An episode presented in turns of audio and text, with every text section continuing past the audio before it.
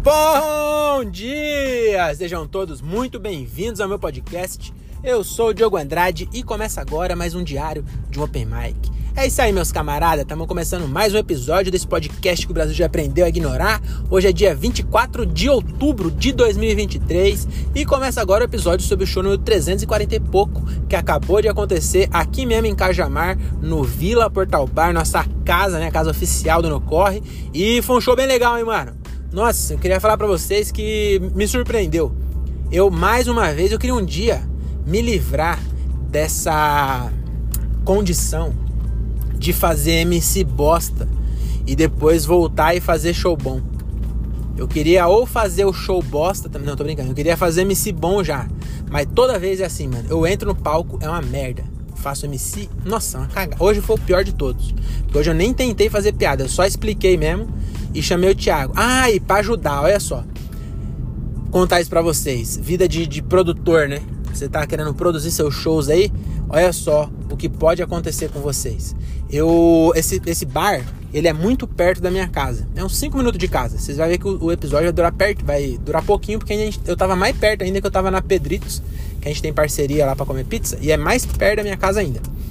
E então eu saio de casa para ir pro bar umas 7 horas, né? O show tá marcado às 8, eu saio umas 7 e eu chego lá às 7h10, 7h05. Por que eu chego tão cedo? Porque eu monto a luz, eu já monto o microfone, ajusto o som.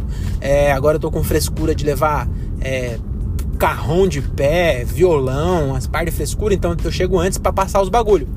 Aí eu cheguei, liguei tudo, testei, mexi no cabo do microfone.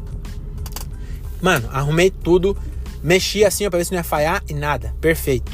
Aí beleza, desliguei tudo e esperei a galera chegar, né? Aí o pessoal chegou, e quando liguei, o microfone falhando, eu falei, não é possível, mano. Testei esse bagulho e nada, mano. Tentando, tentei, tentei, e nada, e nada, e nada.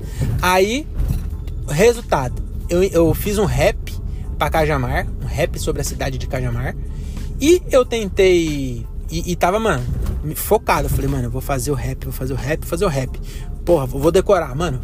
Me lasquei para tentar decorar o rap, porque é, é um minuto e meio de rima pesada, entendeu? A métrica perfeita e, e sem refrão, né, mano? Que é Racionais, tá ligado? Mano, Brau brasileiro.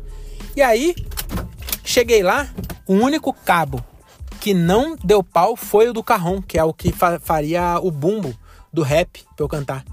E aí, meu amigo, entre o microfone e o bumbo, sinto muito, mas eu não usei o bumbo. Entendeu? Então ensaiei a semana inteira, decorei o rap. Cheguei lá sem bumbo. Aí eu até dei uma migué lá e consegui fazer. E acho que vai dar pra editar esse vídeo aí, acho que vai ficar legal, tomara. Senão, mês que vem eu tento de novo, né? Mas é isso, é, é a dica de hoje aí, ó, é pra produção. Então, mano, sempre tenha um, um, plano B. Se você tem um microfone só, você não tem nenhum. É, é foda também eu falar isso, porque eu só tenho um, né? Então, se fosse, se fosse só o meu e tivesse dado pau, eu tava fudido. Mas eu, mano, tinha o microfone do bar, tinha umas par de cabo e eu troquei, troquei, troquei nada. Então, na verdade, não tem nem como você planejar isso, né? Mas se puder, mano, compra uns dois microfones, uns dois cabos, porque é a merda. Você testa o bagulho. E aí eu subi no palco, boa noite, e aí começou a falhar. Aí eu, espera aí. Aí desci lá e fiquei mexendo no som e trocando cabo e não sei o que. E, mano, aí eu já tava nervoso quando eu falei boa noite. Depois que eu mexi em todos os cabos pra voltar, nossa senhora, aí eu voltei mais nervoso ainda. E aí foi uma merda, assim, ó. Mas aí, graças a Deus, o Thiago conseguiu.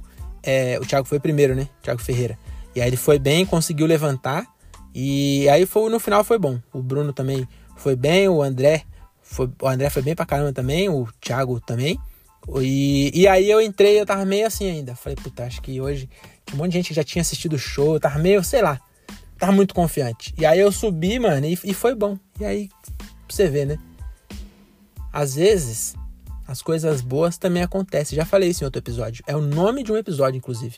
E, e é isso, mais um show no Vila. É, eu acho engraçado que todo show do Vila, mesmo que eu tenha 90 nomes na lista, todo show do Vila, impreterivelmente, eu me arrependo quando eu chego lá. Quando falta 5 minutos para entrar, que eu olho, puta, 8h45, eu vou ter que entrar no palco. Falei, puta, pra que que eu faço isso, mano? Porque no show normal, é, eu não me arrependo de. Porque, mano, eu, eu gosto de fazer comédia. Mas num show normal, eu não me preocupo com nada. Eu chego lá, as pessoas já tá lá, eu entro, faço cinco minutos e vou embora. Aí no Vila, eu tenho que entrar e fazer o MC sempre. E aí eu sempre fico com esse pensamento. Eu chego lá e falo, mano, por que, por que que faz, hein, mano? Tem pra que a gente fazer esse show.